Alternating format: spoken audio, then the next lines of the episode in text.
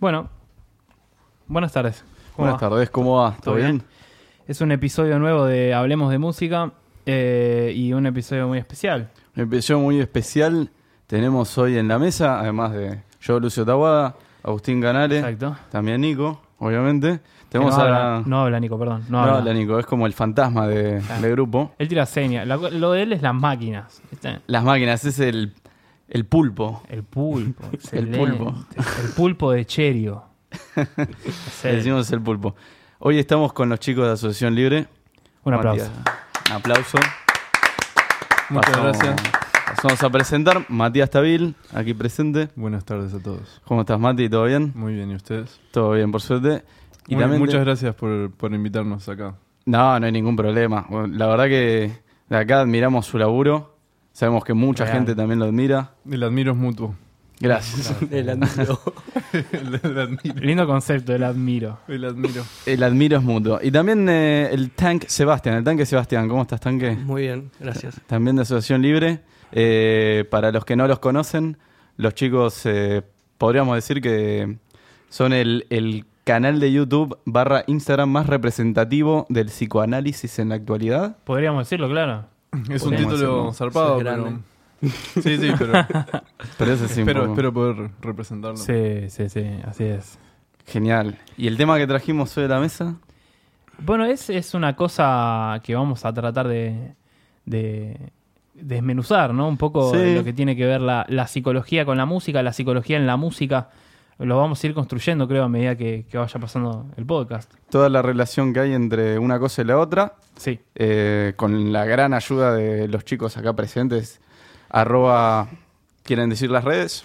AL.asociación libre. Perfecto. En Instagram y en YouTube como Asociación Libre. Me Muy encanta acercarme al micrófono y que suene como, como locutor. Como Yo iba a decir algo. eh, eh, hemos tenido a los de, chicos de Don't Trust the Archies la, en la última, el último episodio y me da la sensación de que, así como los chicos de Don't Trust the Archies, ellos también tienen como voz radial. Sí, Ah, ¿sí? ¿Sí? Tienen voz radial todos. ¿Qué No, onda? no Es sé como- por qué decís eso. La verdad que son todos... No, no sé qué estamos haciendo nosotros acá. O sea, Claro. vengan ustedes de este Ah, lado. Nosotros nos podríamos poner a producir directamente. Sí, sí. Vos también tenés una voz radial, ¿no? Sí. Mal. Yo, sí, yo. yo la puedo. Buenas tardes. Ahí está. Todo lo- yo quiero que me diga la temperatura todos los días. El tanque. Claro, un despertador que te diga, buen día, Lucio. Buen día, Lucio. 7 ¿cómo de la mañana. Con la voz del, del tanque. Sí. Eh, bueno, chicos, eh, más o menos para introducir un poco, eh, Damos una intro. damos den una intro. por Bueno, o sea, a mí particularmente, y sé que el tanque también nos gusta mucho la música, de hecho somos músicos los dos, eh, además de psicoanalistas. Y, digamos, la unión entre la música y el psicoanálisis se puede hacer por muchos lados, desde el análisis del- de lo que es cualquier creación artística, ¿no? Pero a mí lo que me pareció particular de la música en relación a otras formas de arte es este el lugar de identificación que genera sobre todo en los adolescentes, ¿no? en una etapa de constitución de la identidad de, de cada uno, que es distinto de otras artes. Por ejemplo, a mí me parece, ustedes eh, opinarán, que un actor, por más de que uno realmente le guste muchísimo, no genera ese lugar de identificación. Uno, no es fanático de un actor, como puede serlo de una banda. Sí. ¿no? O, una, o de una película. Muy rara vez uno es fanático de una película. O, a ver, a mí me pasa que yo soy fanático de una película, pero no siempre determina mi forma de pensar, mi forma de vestir, eh, ¿no? Gente con la que me, me junto, ¿no? Como que siento que cuando uno se identifica a un género, una banda, un artista, en general eso moldea mucho más profundamente la, la identidad de cada uno que lo que puede ser un- una película. O, o- de hecho, yo me había puesto a, a anotar en un momento pensando en esto, ¿qué otras cosas generan ese lugar de, de identificación? ¿no? Yo decía, bueno, películas me parece que no, actores no, quizás directores. ¿no? Sí. Directores sí, eh, creo que pueden generar más un lugar de identificación y como que no sé si te gusta Wes Anderson, es muy probable que te gusten otras cosas o que tengas una estética de determinada manera. Y también pensaba, por ejemplo, el fútbol, yo no sé si genera ese lugar de, de identificación. O sea, un, un chabón futbolero, vos te das cuenta que es futbolero, pero no sé si, si es fanático de un club o de otro, hace tanta diferencia como Claro. puede ser que vos seas, eh, que te guste el punk o que te guste el reggae, ¿entendés? Ahí, ahí hay una gran diferencia. No sé si en el fútbol se da, por ejemplo. Claro. Quizás es más momentáneo por ahí, el fútbol, digo. ¿no? Como el, Como el quizás- lugar de identificación. Exacto, el momento donde, no sé, vas a la cancha o ves el partido. Eh, después, yo creo que la música te acompaña todos los días. Tal cual, ¿no? Eh, me, me da esa sensación que, que Sí. quizás el fútbol, sí, bueno, yo voy a la cancha a veces, veo el partido, todo, pero no. Es como que no. No, no ocupa ese. Es el mismo lugar que ocupa la música. en- Tal cual, inclu- pero incluso personas donde la música quizás, eh, la música, el fútbol ocupa un lugar central en la vida, si vos sos fanático de Boca, suponete, o de, de no sé, Estudiante de La Plata, por Estudiante de La. Plata, como es tu caso, no, no va a haber una diferencia tan marcada de, de Identificación. identificación, me parece, ¿no? Yo Como- sabes lo que pensaba recién, que Sí, también eh, es más fácil cambiar de gusto musical y ir experimentando distintas músicas y qué sé yo, que cambiar de equipo de fútbol, ¿no? Es como que sos de eso, Boca eso también es verdad. y no podés experimentar lo que es ser de River. Total. En cambio, en la música vos podés ir variando a lo largo de la vida y escuchás, una- una- no sé, en una época, viste, música clásica o en otra época rock tipo Ese es- pesado. Eso es un gran punto, ¿no? Porque va variando la- la- los gustos de la música y donde uno se siente identificado. Yo creo que ese es un punto importante y de hecho lo iba a marcar más adelante porque me parece que en general no solo es más... eh, no se puede cambiar tanto el, el club de fútbol, sino que además es más heredado familiarmente que lo que Sí. son los gustos musicales en la verdad. mayoría de los casos. Claro, de hecho, si me pongo a pensar, en general, en la mayoría de los casos uno elige algo distinto, ¿no? De lo que escucha el padre. Puede Sí. pasar. Bueno, exactamente. Y Pero eso, es raro que elija otro equipo de fútbol. eso es más raro. Igual sucede, ¿eh? Sí. Sí. Eh, pero sí, es más raro. Es más raro. Y en general, yo pensaba, eh, cosas que generan ese lugar de identificación, me parece que uno es este la política, ¿no? El, el- pensamiento político, sobre todo si es algo importante para uno. Si es Sí. algo que, que no es tan importante, capaz no genera ese lugar de identificación.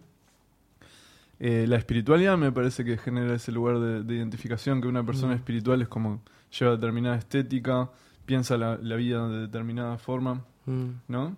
Y no sé cuál otra, la verdad. Eh, no, no, no siento que hay muchas. Me parece que hay pocos lugares de identificación tan, tan zarpados como, como puede ser la música, sobre todo en nuestra época. Sí, pero la verdad que sí. A ver, vamos a casos que, que sean más cercanos a nosotros. En Argentina estaban los Rolingas, por ejemplo. De una. que le, qué sé yo, que le caen los Ramones, que le caen los Rolling, claramente, que le caen callejeros. Igual ahora como que no, creo que ya no existe más, No. o yo por lo menos no he visto más Es verdad. Rolingas. Los Rollingas son una especie en extinción. Hubo- Sí. Habría que sí, hacer ¿no? un documental. sobre- Habría que ser, che, siguen vivos, Que hubo viste, una como... época que hubo un boom, ¿no? Como que salieron bandas sí. tras bandas rolingas. Sí, sí, sí. Había una época donde el rock barrial era, era lo, lo masivo, digamos. Claro. Ahora, ahora quizás es el trap, no sé qué. Claro, el rock chabón estaba en la escena como más eh, penetrante. Yo creo que el requisito Y- para la banda eh, Rolinga era ponerle la, el prefijo, la, y al final RNR. ¿no? Y en el medio cualquier otra Y palabra que el que cantante baile como Jagger. Claro. ¿Cómo, exacto. ¿Cómo se escucha para la gente de, de Insta Live? Que veo que están ahí comentando, espero que se escuche bien. Estamos tomando birra, sí, efectivamente. No estamos borrachos, muchachos. Todavía. Todavía. Todavía no estamos.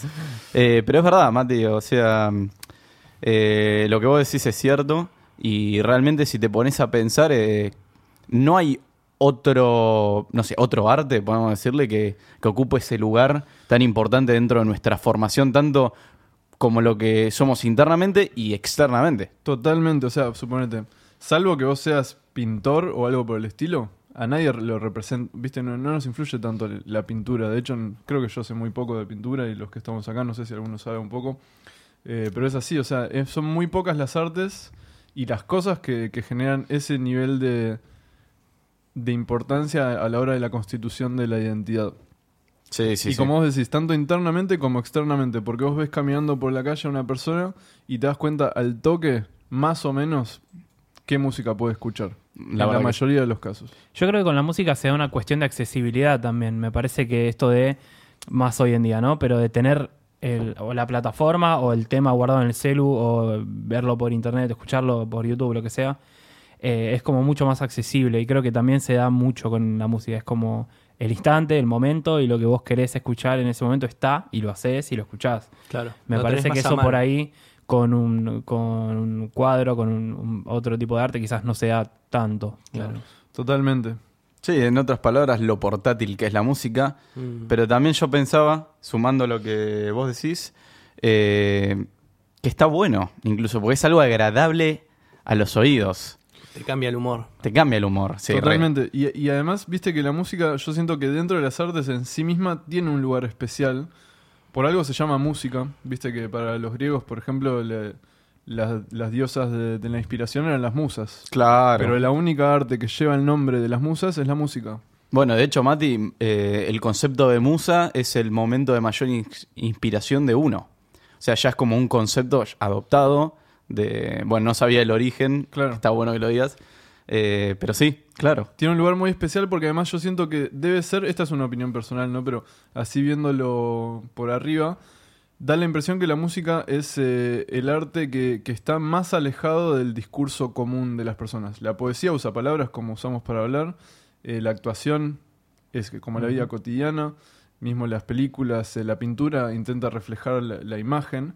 Sin embargo, la música, salvo que cantes, digamos, ¿a qué hace referencia? Es una buena pregunta, Sí. ¿no? ¿No? Y se da mucho también quizás en las letras que hay mucho en la estética en la música. Y, y por ahí quizás por se hace más a veces por una cuestión estética o por métrica que por el significado en sí de la canción o de lo que uno quiere comunicar cuando está cantando. Eso es increíble. El, el manejo de, de la estética y, y de la. La. ¿Cómo se llama?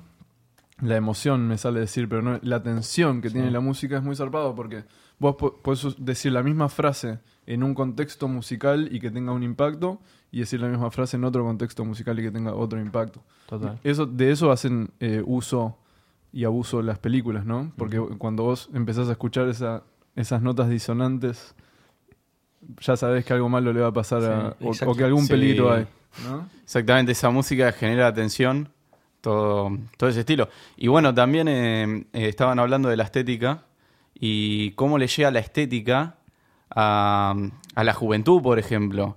¿Qué sé yo? Kiss. Apenas aparece Kiss, seguramente fue una revelación para, para un montón de adolescentes, e incluso también para adultos, porque los tipos, nada, se pintaban de una manera específica y después, bueno, empezaron a tirar que era satánico.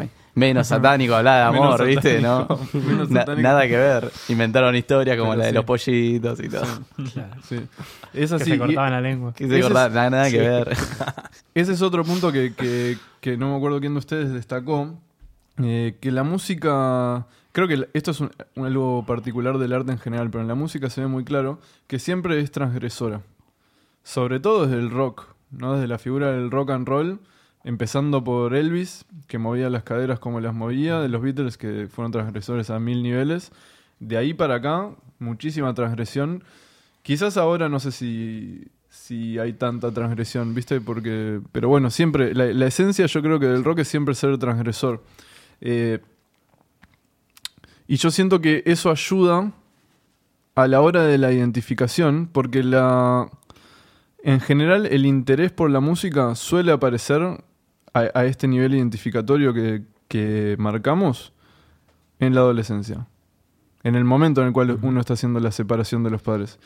Y siento que el hecho de que el rock siempre sea, o que la música en general sea visto por las generaciones anteriores como algo eh, muy ruidoso o muy vulgar o muy, no sé, ponerle el adjetivo que quieras, pero siempre transgresor de alguna manera y, y no entrando en los gustos de, de la generación anterior, facilita para que las personas de esa generación digan, bueno, este gusto es mío y no es de mis padres, es particularmente mío. Sí, totalmente.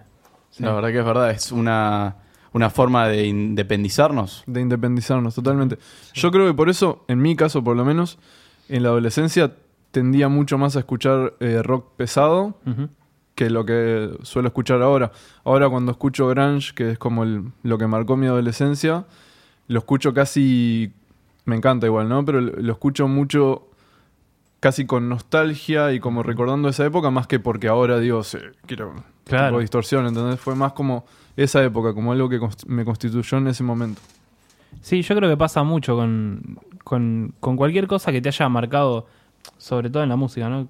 Pero creo que, Es, que sí, con, con las bandas que escuchábamos y con, Claro. con todo esto que, que veníamos hablando, creo que sí, sí, nos, nos, nos marca y, y volvemos, y cuando volvemos es distinto por todo lo que nos pasó en la vida y cómo fuimos creciendo y avanzando y, y, y- y bueno, y viviendo, claramente, Claro. ¿no?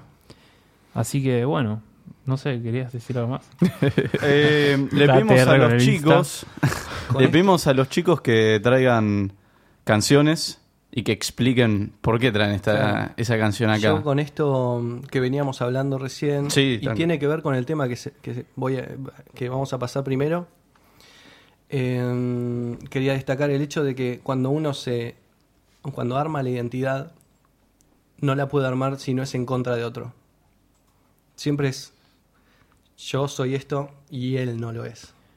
Sí. Eso también, Y ¿no? eso pasa con el padre, ¿no? La diferenciación. Él no me acepta a mí, yo soy esto y él es otra cosa.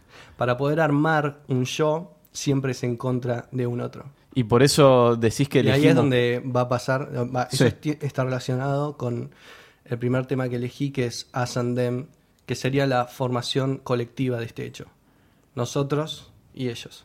Está bueno eso, claro. Es como la mm, el querer diferenciarse del que en algún momento es parte de, de tu vida activa, digamos. No sé si se entiende a lo que voy. A ver. O sea, creo que cuando somos chicos, eh, nosotros nos consideramos a nosotros mismos, pero dependemos mucho de nuestros viejos. Es como si fuera parte de nosotros. Claro. Entonces nos separamos de esta manera, ¿no? Y nos identificamos y generamos una personalidad de esta manera. Totalmente, es como. de esa manera. Totalmente. Dice manera todo el tiempo. De esta manera. Totalmente. De esta Yo creo que no hay forma de, de- de hacer una separación con los padres si no es un poco de una forma brusca, ¿viste? Sí. Eh, le iba a decir a la gente de Insta Live que está poniendo cosas muy interesantes que digan cuáles son las, las bandas que, el- que los marcaron, eh, o bandas o música que, que escucharon a la hora de, de lo que estamos diciendo, como esa primera identificación adolescente como propia, que en, en mi caso, por ejemplo, ya saben que, que fue Nirvana principalmente, y bueno, me parece que está bueno, y, y si ponen ahí, los vamos leyendo para, para que a ver si hay coincidencia o... Perfecto. Impecable. Eh, ¿Te parece si ponemos el tema que dijo el tanque Sebastián? Me parece. Adelante. Ascendem.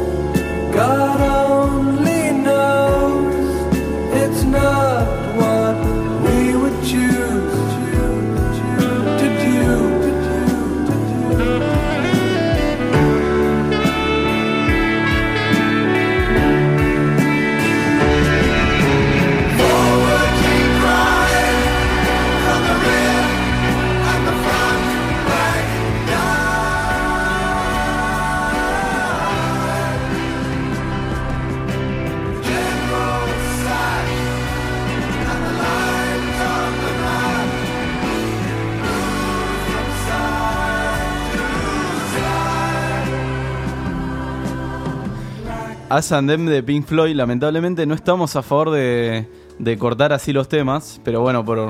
Por una los- cuestión de extensión. Claro, por el Tiene tiempo en intro- radio es tirano. Creo que el tema es que tiene una intro muy larga el tema. Sí, ¿no? Claro. No te Y bueno, vas a quedar cortada. Pero no los está bueno. 70s. Está bueno eso porque maneja un poco la paciencia de cada uno, la ansiedad, ¿viste? Es como que forma nuestra Pink paciencia. Floyd algún tiene punto. como otro tiempo, ¿viste? Sí, obvio. Sí. Hay Yo me mucho de la época. cuando empecé a escuchar Pink Floyd que me encantaba Time, pero no aguantaba el tiempo de los relojes sonando al inicio. Valga la redundancia, ¿no? ¿Viste? Era insoportable los relojes y cuando lo empecé a escuchar, escuchar, escuchar, eran los, los relojes se pasaban al toque, pero porque empezás a manejar otro tiempo, como sabés que dura eso. Claro. Te relajás. Está bueno, ¿no? Está Eso bueno, de, está de bueno. parte de Pink Floyd. Y entonces la, la- la explicación, como para resumir, eh, Tanque, por la cual trajiste este tema. Este tema lo traje por lo que veníamos hablando antes de que si yo tuviera que definir cuál es la el mal del que sufre la humanidad, ¿no? Psicológico. Diría que es tiene que ver sí o sí con el ego y quizás es el egoísmo, ¿viste? Se le podría decir egoísmo, narcisismo en distintos niveles. Puede ser como en un trastorno de personalidad re heavy o puede ser en una neurosis obsesiva pero siempre el problema ronda alrededor del yo y de este ente que se percibe separado de la existencia. Entonces, este tema lo que viene a traer de alguna manera es el mismo conflicto, pero a nivel colectivo. En vez de ser yo contra él, es nosotros contra ellos. Y esa enfermedad que se manifiesta individualmente, a nivel colectivo, se puede expresar en las guerras o en los hechos de discriminación, eh, ¿cómo se llama? Xenofobia, ¿no? Cualquier grupo distinto que es. Claro, las minorías, por ejemplo. Y, sí. Está bueno, la verdad. Sí, Una explicación. está también. bueno. Mm, No dualista, digamos. Claro. La verdad que sí. Bueno, es una buena explicación y seguramente Pink Floyd, Hay, hay no un- sé quién es, cuál de los dos la escribió, pero... Claro, el tema habla de eso, ¿viste? Dice ellos y nosotros, lo voy traduciendo, ellos y Sí. nosotros, eh, y, y después de todo, somos todos seres humanos comunes, ¿no? Ordinarios.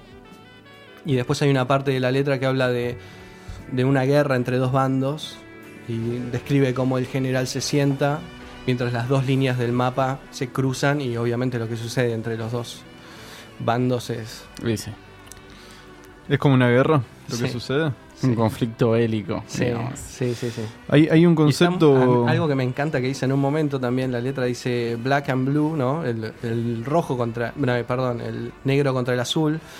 Y dice, y después de todo, ¿quién es quién? ¿No? ¿Y cuál es cuál? Porque todos los que son de azul son distintos también. No es que, Total. ¿no? Interesante. La verdad que sí. Sí. Hay, hay un, iba a decir, hay un concepto psicoanalítico que trabaja Freud que es el, el- el del narcisismo de las pocas diferencias. ¿Cómo es eso? Eh, no me acuerdo cómo es exactamente, pero es algo así el nombre. Y es la idea como de que uno tiene como más enemistad y ganas de diferenciarse de aquel con el que es parecido, pero tiene una pequeña diferencia, ¿viste? Que, lo cual se explica, suponete, por qué los países limítrofes suelen ser enemigos, ¿viste? O, o- o los barrios... eh, Sí, los barrios humildes, Claro. ponele. O barrios... Cercanos. no, los barrios como, claro, como que los barrios que, que, son- que limitan, digamos, Sí. o eh, viste, como esa diferenciación de, bueno, como vos decís, como de, de generar la identidad en confrontación con el otro, contra ¿no? un otro. Y con el otro, en, en este caso, es con, contra el hermano, digamos, ¿no? Claro. Contra el que es muy parecido, Claro. pero un toque, un toque distinto. Es como que con el que es muy distinto no hay tanta rivalidad en general. En general la diferenciación así muy marcada se da con el que es parecido, pero un toque distinto. La verdad que sí. Eh, Mati, vos trajiste un tema también. Yo traje un tema también. Ahora vamos a ir con, con el, el de. Bien, perfecto. Bueno, yo ya adelanté que la banda que a mí más me marcó en, en muchos sentidos, identificatoriamente, en, en forma de pensar el mundo, incluso yo diría que. Que bueno, eh, eh, voy a eso lo, lo estoy adelantando después cuando venga el tema de esta banda Nirvana que ya la mencioné. Eh, el tema del que. ¿Cómo se llama el tema del que hablaba el tanque? Pregunta si ahí Mariana. Eh, es- es Us and Them, eh, nosotros y ellos, Nosotros y ellos de Pink Floyd. de Pink Floyd.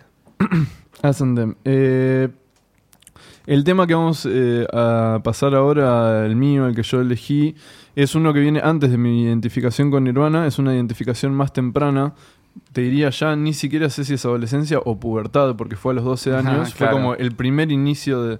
Cuando uno no tiene exactamente tan buen gusto. Igual yo lo banco a muerte, esta banda eh, me parece lo máximo.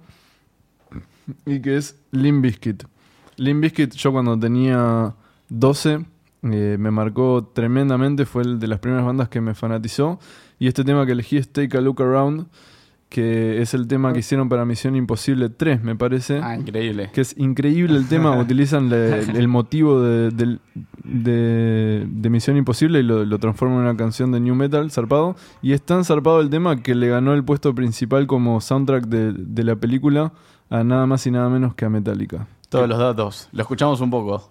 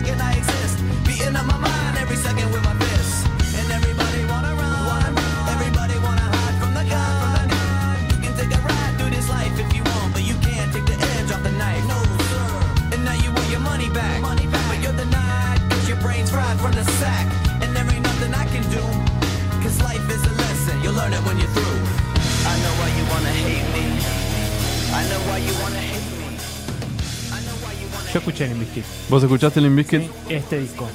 Es tremendo. Este disco es. eh, creo que fue el único que como que me, me hizo entrar y me quedé ahí con él. Este es Chocolate Chocolate Starfish, Starfish. and the Hot Dog Flavored Water. Flavor. Qué ropa grande, ¿no? Que usaba. Sí, yo creo que va a volver. Yo creo que va a volver en cualquier momento. va a volver. Eh, sí, o sea, hace, hace siempre. poco creo que vino a Argentina. No quiero mentir, pero. No, no, que va a volver la la, ropa estética. grande, Estética. decís vos. Ah, la estética grande. Sí, claro, Y la ya está volviendo de a poco. Me Vos parece que fijate. sí, no, ya no hay tanto chupín, ¿no? No, el pibe Bieber te está usando todo grande ahora. Todo Mirá. grande. Que el, El pibe pibe Bieber. Bieber. El pibe Bieber marca, ¿no? Y La marca tendencia, aunque no, aunque a algunos no les guste, o que algunos lo No. quieran ver caer, marca tendencia al pibe Bieber. le falta. Al pibe le falta Lo la quieran gorrita ver de, caer. de New York. Le falta la gorrita de New York. O es sea, el nuevo Fred Durst. creo que este pibe estuvo en otros lugares, hablando del de Limp Bizkit, más grosos que el pibe Bieber, porque. Va, no sé en realidad, no, creo el que. pibe Bieber seguro estuvo en todos lados. Era otra, era otra época. Mal, Era era, otra época. Eran difícil comparar. cosas, me parece. Es difícil comparar. Sí. Behind Blue Eyes dicen ahí. Oh, este, Ay- Ay- Aileen es eh, tremendo, boludo. Está tirando unas datas. Bueno, Eh, hablábamos de la estética. de la estética. Eh, a mí me parece que el tema de la estética es algo fundamental en, la, en el tema de la constitución de la identidad porque, digamos, hay como una mirada bastante negativa con la cuestión de la estética en el sentido de que es superficial, ¿no? De que es, no sé, no juzgues un libro por su portada, eh, la careteada, la imagen, digamos, siempre son formas que en general no se dice. Cuando decís la imagen, lo primero que te viene a la mente no es algo positivo, ¿viste? Pero yo no, no pienso que sea así, me parece que es una cuestión fundamental eh, a la hora de la constitución de la identidad y que no siempre es superficial, ¿viste?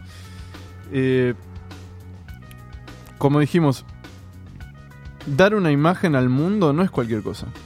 Porque uno sabe que está siendo observado. Entonces, cuando uno da una imagen al mundo, eso es un mensaje ya en sí mismo. Y, cuando uno elige cómo vestirse o qué, qué hacer, está en- de alguna manera casi como uniformándose, ¿viste? Como usando un uniforme. Porque está bien, uno busca tener una, una estética particular, ¿no? Y como algo propio, pero tampoco es como que nadie nunca usó nada parecido. En general uno se identifica, es propio, pero es como, sí, yo soy esto y me gusta esto, como este bando, ¿viste? Sí. Entonces es como una especie de, de- de meterse en un bando, ¿viste? Como identificación a un, a un sector y que para mí no necesariamente es narcisista eso, en la medida en que no responde a, a la demanda que, que viene muy probablemente de los padres o de la sociedad, etcétera, ¿no? Sí, identificarse dentro de un cole- colectivo de identificación, valga la redundancia. ¿no? Exactamente. Y en eso el rock es muy completo porque el rock no es solo la música. El rock es la estética también. Exacto. Te diría casi que es mitad la estética. Aparte La el rock es como muy amplio, ¿viste? Es como Bien. de los géneros más amplios. Tenés tanto rock. El otro día lo hablábamos con los Argis, eso Mm. que vos estás diciendo. eh, es amplio rock. O sea, no. Creo que es el amplio género más todo. amplio. Creo que es más amplio que el pop. Y sí, Sí. vamos a ver. Sí, el rock es más amplio. Mm. Bueno, verdad igual el pop también tiene su estética, ¿viste? O sea, digo, la música desde hace ya bastante tiempo incluye la parte estética a un nivel que te diría casi tan importante como la música. Incluso hoy en día con el tema del- de YouTube y los videos, eh, Instagram, ¿viste? O sea, más allá de que en Spotify es solo la música, el- el- un buen video te puede poner una- un artista y el video no es indiferente, tiene que, tiene que tener una, una estética Mm. copada que represente la estética que, que maneja el artista. No sé, me, me parece fundamental el, el tema. Sí, va de la mano y está todo como, como conectado y en ese sentido es como toda una sola cosa que, que se muestra, desde la música y la, la estética, la estética hasta del video, lo que- Exactamente. lo que se hace en los videos. Exactamente.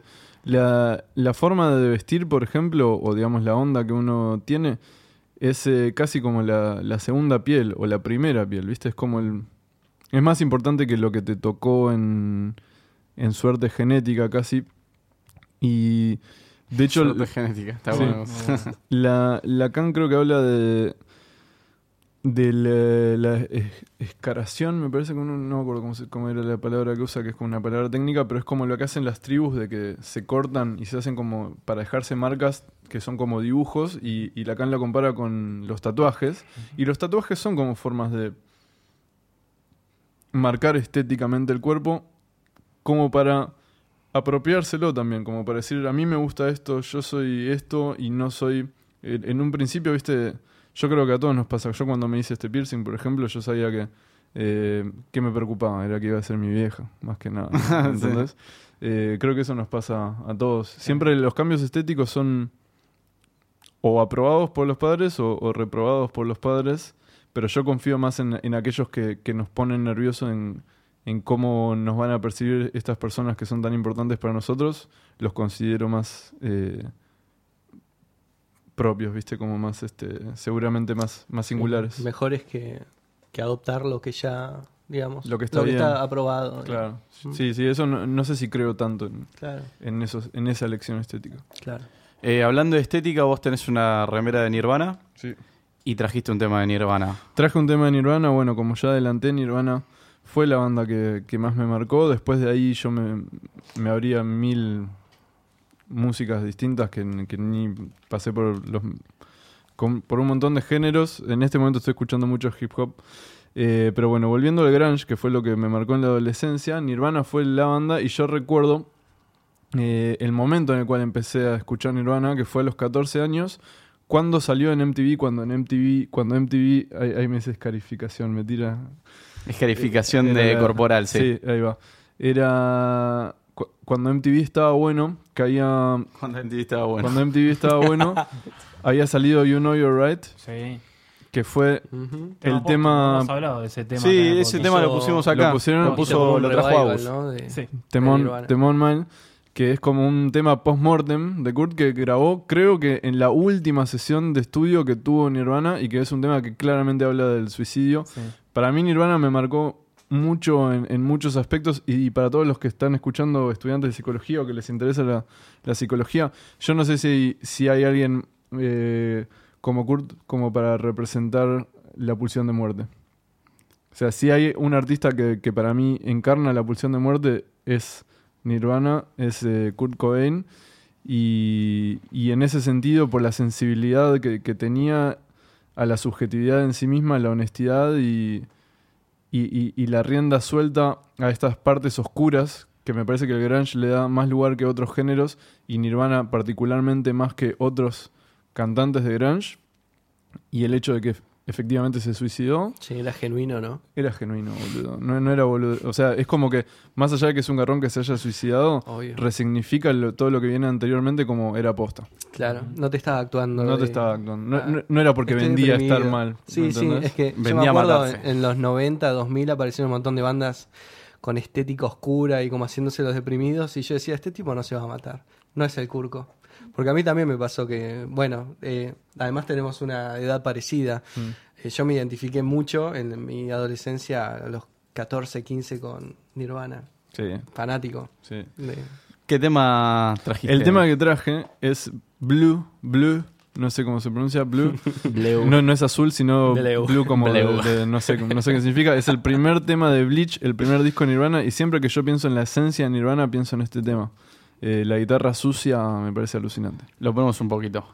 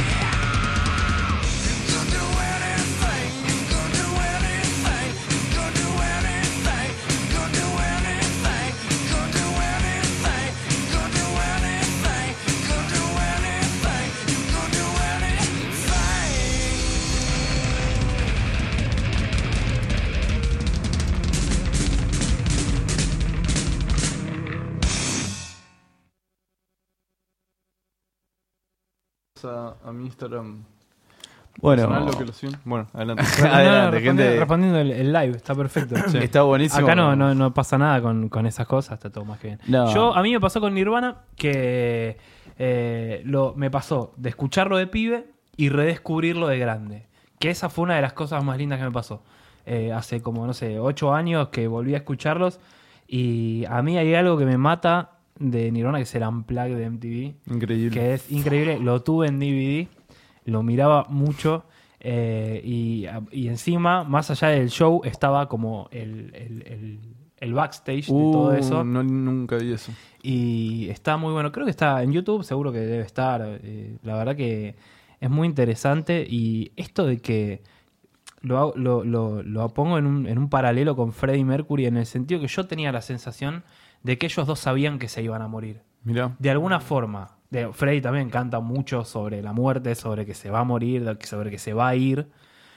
También, eh, si uno analiza un poco, no sé, me- se me ocurren artistas, ¿no? Hasta Cerati eh, habla de que se va a morir, ¿no? Total. O Sí. que se va a ir a otro lugar. Sí. a- Es interesante. Donde la conciencia va a estar en Sí. otro, en otro, en otro plano, digamos, ¿no? Eh, y me, me pasa mucho con, con, con Cobain y con, y con Freddie Mercury sobre todo. ¿Sabes que eh, Kurt se compara el mismo con Freddie Mercury en la carta suicida que hace? A Buda, una sombra pero, invisible. pero se compara como negativo, como dice, una de las razones principales que él da para suicidarse es que no disfruta más de tocar en vivo, siente que lo hace por obligación. Otro día en, en algún video de Asociación Libre me meteré más en, en detalle en eso porque me parece que es un punto importante, pero él decía, lamentablemente no soy como Freddie Mercury que, que se nota que disfruta de- del vivo, de, Claro. de la interacción con el público, a mí no me pasa, lo estoy odiando y, y prefiero antes de que mi música se vuelva una mierda, matarme. It's, it's better to burn out than to fade away. Pero será el miedo de, de quedar como un mediocre o el hecho de no estar adaptado a una vida de tanta exposición. Es un cagón. Yo creo, Un cagón, ¿no? yo creo que la música para él era el lugar de transgresión que encontraba. Y como encontró éxito y su transgresión se volvió popular, se le volvió una demanda ser como era. Y entonces ya no era transgresión, lo dejó de disfrutar y no pudo encontrar otra forma de transgresión. Se dio cuenta que su, su interpretación ya no era lo mismo para él emocionalmente y por lo tanto prefería antes de arruinar su arte, que era como la forma de expresión más particular de él, eh, matarse como para no cagarla. Claro, porque lo que él hacía pasó a ser cool en vez de transgresor. Exacto. Y nada, esa no era la idea. No era la idea. Que me parece que también le pasaba a otro músico que acá adoramos mucho, a Luca Prodan, más allá de que no era argento, pero para nosotros es como un argento más. Sí, es sargento, olvídate. Es como un argento. Que también, viste, de hecho, creo que Kurko también tenía el mismo tema que Luca Prodan, que no le gustaba a Luca, en el caso de Luca, no le gustaba tocar la rubia tarada.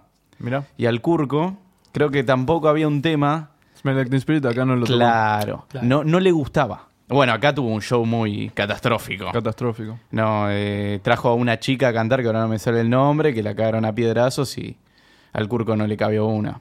Fue, él dijo, de hecho, de su show en Vélez fue uno de los show, uno de los peores shows que tuvo en la vida. Sí, Mirá. no Por lo el de- recibimos bien. Por el destrato que había hacia la mujer. A Courtney, sí. Mm. Claro, exactamente. Así fue. Así fue. Eh, ¿Tanque? Sí. ¿Qué onda vos? ¿Trajiste otro tema? Traje un tema más. Eh, otro de Pink Floyd. Traje eh, Another Brick in the Wall, parte 2. Y mm, la verdad es que cuando me, me dijiste que traiga temas, a- agarré los que me gustaban. No es que pensé en algo como para hablar de este tema. Sí, sin embargo, hay para hablar del tema. Porque mm, incluso tiene para decir sobre lo que ya venimos hablando. Porque en el colegio pasa un poco algo con el fenómeno de la identificación. Em, ahora, uno puede, esto se puede dar de muchas maneras, pero como una de las dos maneras que veo es como que vos podés identificarte con, con las reglas del colegio o no, ¿no? En cualquiera de los dos casos hay una identificación en juego. Eh, no siempre la identificación está, qué sé yo, está bueno. En el caso de... Yo prefiero la rebeldía en contra del colegio que, Olvídate. Que, que- formarte, viste, un aliado de la directora, pero bueno. Y eh, es medio botón, ¿no? la verdad que no da. Queda como el botón de la clase. Ni hablar. eh, Y bueno, y el colegio tiene como una, una función así medio, sí, eh, de construcción sobre el yo, ¿no? No siempre positiva. No. Eh, de hecho, bueno, la canción le pega al colegio ¿no? y, y eso me hace feliz. Pues la verdad que yo lo que veo igual, hablando en serio, eh, mucha frustración Sí. en las autoridades escolares. Claro. Y eso se transmite realmente a pibes que, nada, eh, arrancan el colegio con todos los sueños, con una mochila cargada de sueños, vamos a ponerle un poco de, Sí, de sal. Esa metáfora. Y claro, y después viene el, el profe medio, medio, no sé. Gedido. Sí, como dijiste, Gedido. Gedido. Claro. Gedido de la vida. No todos son así, obvio, pero No, obvio. se ve mucho. Sí, es, que, total. es que es así como decís, o sea, eh, las personas que están contentas con su vida no son muchas y es difícil pretender que, que la mayoría de las personas en un colegio estén contentas con su vida, entonces sí o sí van a, van a como pasar esa energía negativa a los niños que están como nuevos y como dijiste, llena- llenos de sueños. Eh, entonces sí, eh, no sé si es evitable eso, habría que ver cómo, cómo le manejan las generaciones futuras. Sí, debe ser complicado. Mm. El tema es. Eh, Another Brick in the Wall, parte 2. Perfecto. De Pink Floyd. Pink Floyd.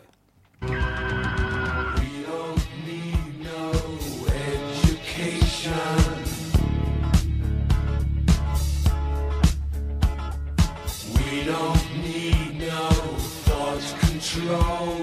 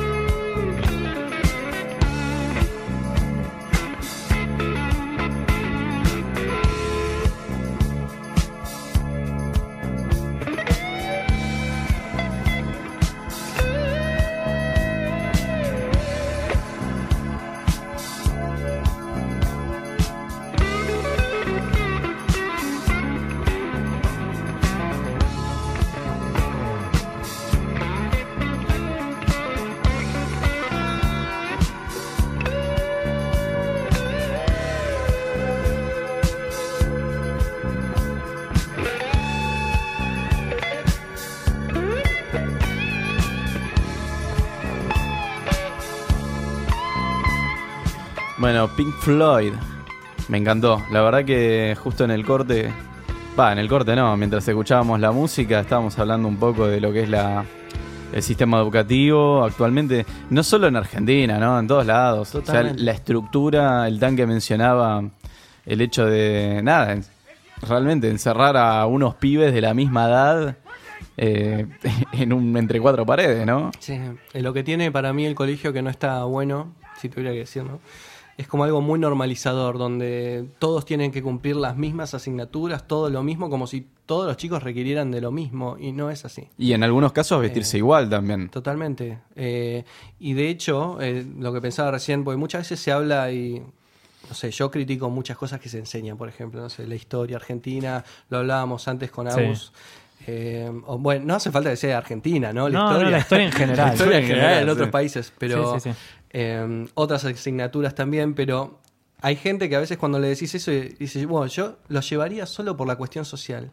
Perdón, ¿por qué la matemática es tan difícil? Porque esos pendejos es imposible, boludo. No te dicen entrenamiento para la cabeza. Es un quilombo, es muy difícil. Después es terminás- demasiado difícil. Aparte la terminás usando para contar los billetes y la regla de tres simples para ver cuánto te aumentaron el sueldo, ¿viste? Y nada Ah, más. ponele- ah, por ahí hay uno que le encanta, pero le cogieron la cabeza y no le gusta, boludo. Claro, eso, eso para mí es tremendo también. Sí, sí, es sí, sí, sí. es como No muy eh, avasallante, ¿no? Aparte, la matemática está vista como una materia grosa. Sí. También. Y- Para mí es grosa la, Es la grosa, materia. A mí- sí, a mí es siempre me es. Siempre gustó. Eh, pero lo que yo iba a decir es que muchas veces cuando decís, che, no me gusta lo que enseña, qué sé yo, y hay gente que te dice, y yo lo llevaría solo por la cuestión social. Y para mí, la cuestión Eso yo social lo- eso yo es lo pienso. deplorable. ¿Te parece? Sí, para mí es deplorable. ¿Por qué? Porque el sistema no es natural, es un montón de chicos en la misma posición obedeciendo a una autoridad y compitiendo entre ellos para agradar a la autoridad. Eso, no sé, a mí no me parece saludable. No. Yo veo, bueno, qué sé yo, me tocó trabajar en colegios de grande, ¿no? Y es gracioso porque cuando volvés decís, no lo puedo creer. Esto en el colegio, en- nada, te, te angustia mucho, ¿viste? Si los chicos están realmente en condiciones que no, no están buenas para, para la salud mental de ninguno. Y se podría mejorar mucho, ¿no? Sí. No sé, no sé bien cómo, hay que pensarlo, porque es Hay- más fácil que criticar que, que proponer, pero, pero sin duda se puede mejorar. Mm. Sí, sí, la verdad que sí. O por lo menos hacer un proceso más arduo de Sí. selección de, de quién está... De personal, decís. De personal, claro, quién está, mm, no sé, enseñándole a nuestros pibes, digamos. Claro. Eh, pero nada, eh, nosotros también decidimos traer temas y porque nos identificamos desde el punto de vista del que ustedes hablan. Eh, no sé si querés empezar vos, No, Agus. no, vos, dale. ¿Yo empiezo? Dale. Eh, en mi caso, traje eh, Dose de los Peppers, del disco By the Way, que me parece, a mí es el que más me gusta. Es un temón. Hermoso. Eh, o sea, Nico lo abraza. Nico me abraza, es el disco que más me gusta. Porque, ¿por qué? A ver, ¿por qué es el que más me gusta? Porque fue el primer disco que me regalaron y que fue propiamente mío. No es que agarraba, qué sé yo, el disco que tenía mi viejo, mi viejo de, de la extensa biblioteca que teníamos, sino el que me regalaron y ahí nada, lo abría, tenía el librito, que antes el arte de tapa era algo realmente muy apreciado. Tangible. Eh, Tangible, Primero. claro, exactamente, tangible. Los detalles, vos sabrías si tenía un librito y te ponía el- los lyrics, todo. Buenísimo. eso. Estaba buenísimo, ¿viste? Y es algo que un poco se perdió realmente. Claro, sí. Eh, y nada, por eso elegí Dose de los Red Hot Chili Peppers, así que lo ponemos un cacho.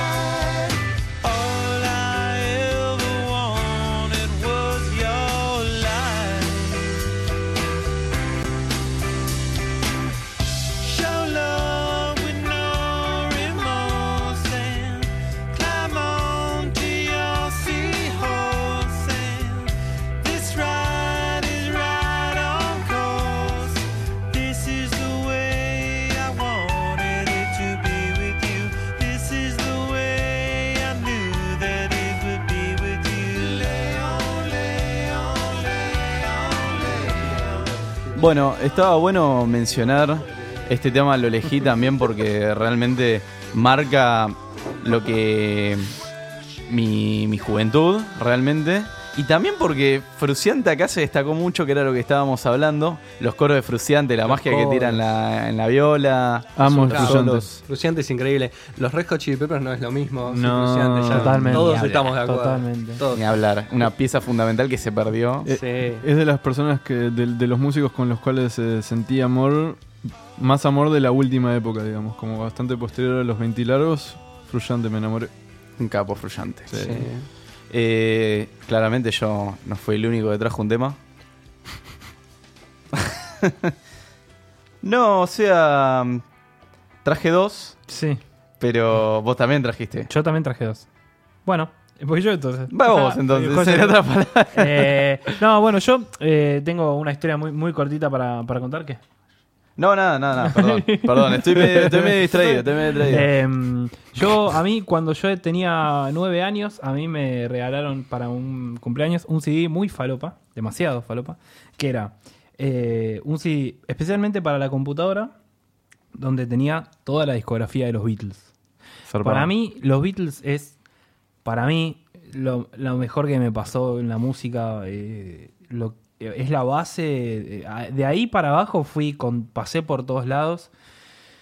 Y mm, es difícil porque con esta banda sí realmente crecí, ¿no? Todos los, todo, todo el tiempo la escuché durante muchos años y hoy vuelvo y también me pasa lo que, lo que hablamos hace un rato. Y, y es increíble porque, no sé, no, no hubo banda que me haya generado lo que me generó. No, no se trata, para mí, no hay discusión en cuando uno dice, no, pero esta es mejor. Claro, Eso es a criterio no de cada ahí, uno claro. y es totalmente respetable. Y yo simplemente hablo de lo que para mí significan los Beatles, que fue la banda que me dijo, che, esto es música y la música está bárbara y hay un montón de cosas. Eh, y fue muy difícil realmente elegir puntualmente una canción, pero yo creo que para mí, entre Sgt. Peppers y Revolver son los mejores discos y no solamente dejaron un, un- un legado en, en los Beatles, sino que en la música en general. Creo que de ahí se toman un montón de cosas que hoy podemos llegar a escuchar también. Olvídate. Empezaste arriba, ¿eh? porque a los 9 escuchando los Beatles, yo recién accedí a los Beatles Sí, a los 20. Tuve porque- mucha suerte, la verdad que tuve mucha suerte. Tuve unos, unos padrinos que me regalaron ese, ese CD para, para un cumpleaños y, y bueno, y los pude descubrir de chicos y creo que ahí los pude aprovechar. Y creo que ahí también encontré un lugar en, en la identificación, pero no desde, desde lo de afuera, sino que me hizo experimentar emociones y sensaciones que, Claro. que, que en las cuales yo no sabía manejar porque era muy chico. Eh, pero, pero hoy la escucho y me, y, y me sigue pasando lo mismo. Y voy a poner She Said, She Said de los Beatles, que para mí es un Temón. tema. ¿no? Increíble.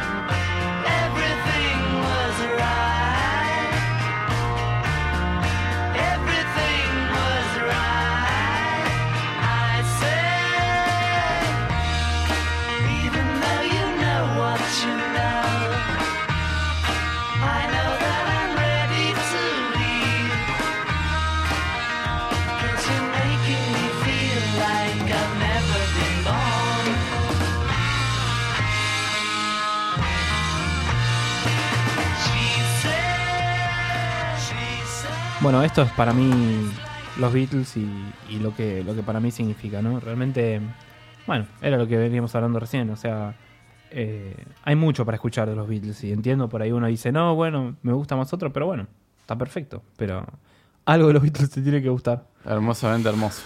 La verdad que Hermoso, sí. olvídate. Eh, también, bueno, eh, yo personalmente traje a Marley. ¿Qué opinan de Tremendo, me Lo encanta lo, amo, que Marley. ¿Sabes lo que me gusta de Marley? Es la felicidad que tiene. Sí, boludo. la facilidad que tiene para ponerte en todo está bien. Sí? Todo bien. Incluso loco. cuando está malo, ¿no? Sí. Yo siento que Marley es como si fuera el mono este del Rey León. Ah, Rafiki. Rafiki. Yo, yo lo veo. Re yo, sabio. yo sí, lo, Sí, sí, sí, lo sí, veo así un como un chamán. chamán sabio. Porque aparte, lo bueno de Marley es que era un tipo tan alegre y que hacía música tan alegre, pero la música tenía un mensaje Sí, eh, de revolución. de revolución. Y bueno, ¿por qué traje este tema? Porque cuando vos escuchabas a Marley del chico y por ahí no tenías el inglés tan adaptado, Marley es de las primeras cosas que yo escuché. Vos decís, uy, qué, qué bueno, viste todo. Pero la verdad que el tipo te tira unas, unas postas, eh, te habla de, de la opresión que sentía el negro. Y de hecho, la historia de Marley también en algún punto es de opresión. Porque recordame, Marley era hijo de. Era un mestizo, Sí. hijo de europeo y de africana, que vivía en una comunidad llena de africanos. Africanos, ¿viste? De 100. Claro. Y él, al ser mestizo, sufrió algún tipo de discriminación ahí en la. Seguro. Era como el rubio. de Kingston, claro, era como el rubio, eh, Rubiola, ¿viste? Si tu viejo es gringo, ¿viste? Eh, y elegí el tema Who the Cap Fit. Onda, al que le entre, la gorra que se haga cargo, ¿viste? Así que bueno, vamos a poner un poquito.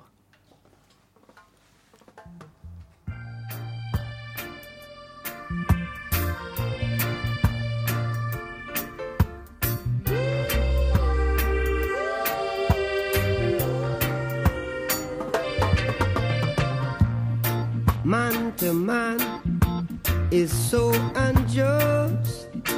Children, you don't know who to trust.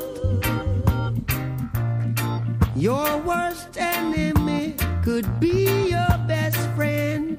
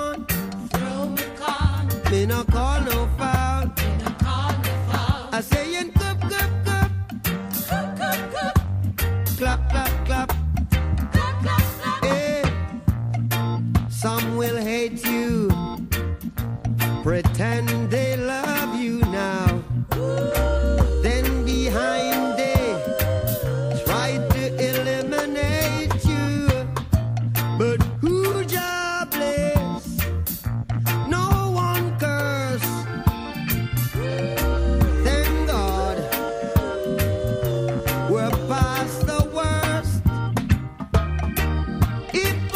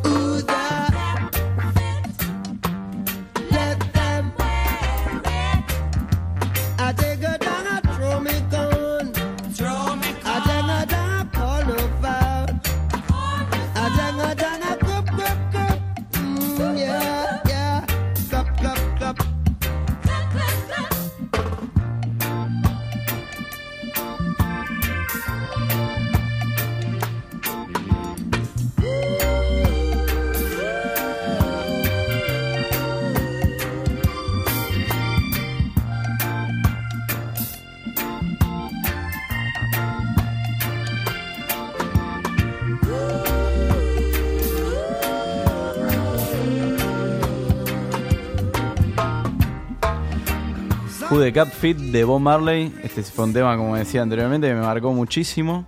Y nada, eh, que se haga cargo el que se siente atacado, básicamente, dice el tema. Que la cuenten como quieran. Que la cuenten como quieran. Exactamente, eso es lo que quería decir Roberto. Roberto, excelente. El Roberto. El Roberto. Eh, estamos finalizando este podcast que fue que creo que es el más largo que Sí. tuvimos en la historia. Wow. mirá. Bueno, un honor. Es un honor, la Igual verdad. dicen que el tamaño no importa. El tamaño no importa. La longitud La tampoco. duración tampoco. Sí, bueno, sí, está- Para, para mí acá sí, porque si, No, bueno. si tenés más de una hora poner, charlando Sí. es porque estás enganchado. Claro. si no es como, Total. bueno chicos, muchas gracias, buena onda, chao. Total. Y el que ¿Y qué pasa final si también. hay una muy, muy, muy buena charla muy corta que cambia tu vida? Eso pa- pasa también. Firmo también, ¿eh? También. Sí. A ver, como que nada. La tiraste No, de una. No te... claro, la tiraste así. A ver, te voló la la, peluca, no te diste nada. Claro, totalmente. boludo. Eh, bueno, eh, vos trajiste otro tema. también. Traje uno más y en realidad acá los, los quiero involucrar a los chicos. En realidad yo entiendo, yo como les decía eh, mientras escuchábamos, yo hice terapia desde los 8 años. Pasé por muchísimos eh, terapeutas. Un, un año antes de escuchar los Beatles. Exactamente, sí. Mirá que excelente.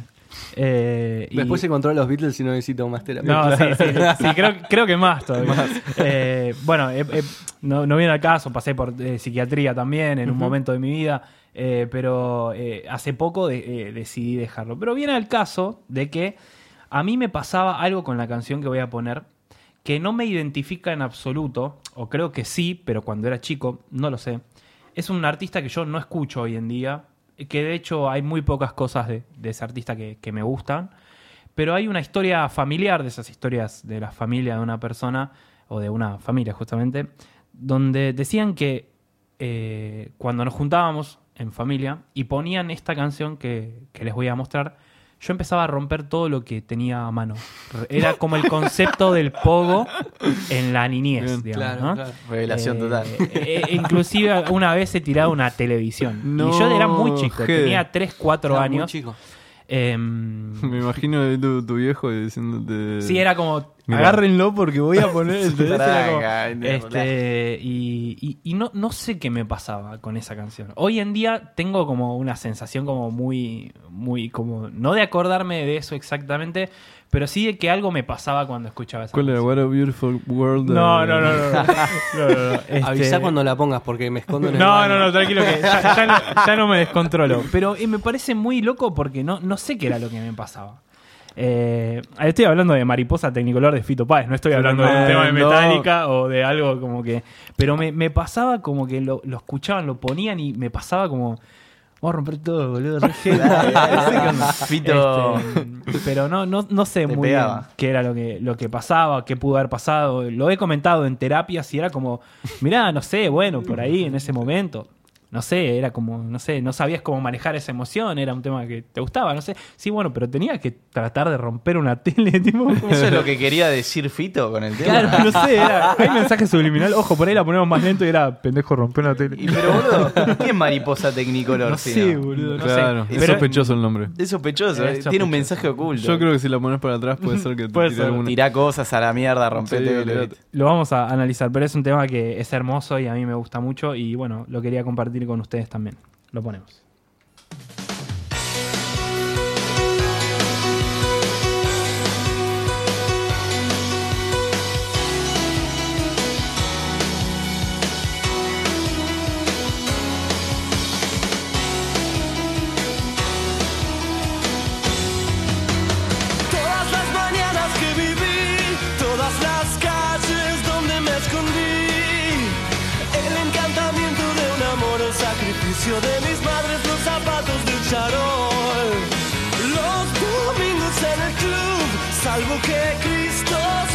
La cruz, las columnas de la catedral y la tribuna grita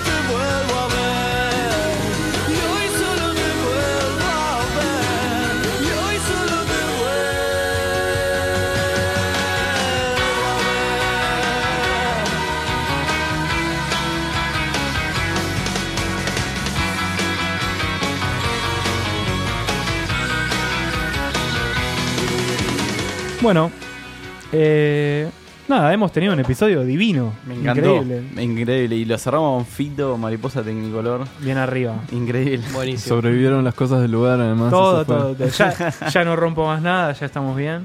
Eh, pero bueno, nada, eh, hermoso esto. La verdad que sí, chicos. Podrían eh, venir en otro momento a hablar sí de otro sí, tema. me encantaría. Sí o sí, me re divertí yo también. Bien ahí. La verdad Muchas que. gracias por invitar. Sí, muchas gracias por la- por la invitación. Sí.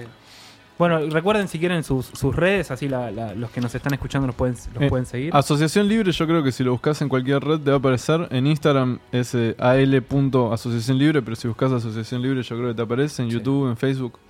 Estamos en todos lados. Muy bien, como debe ser. Como Dios. Como, Como Dios. Dios. Como Dios.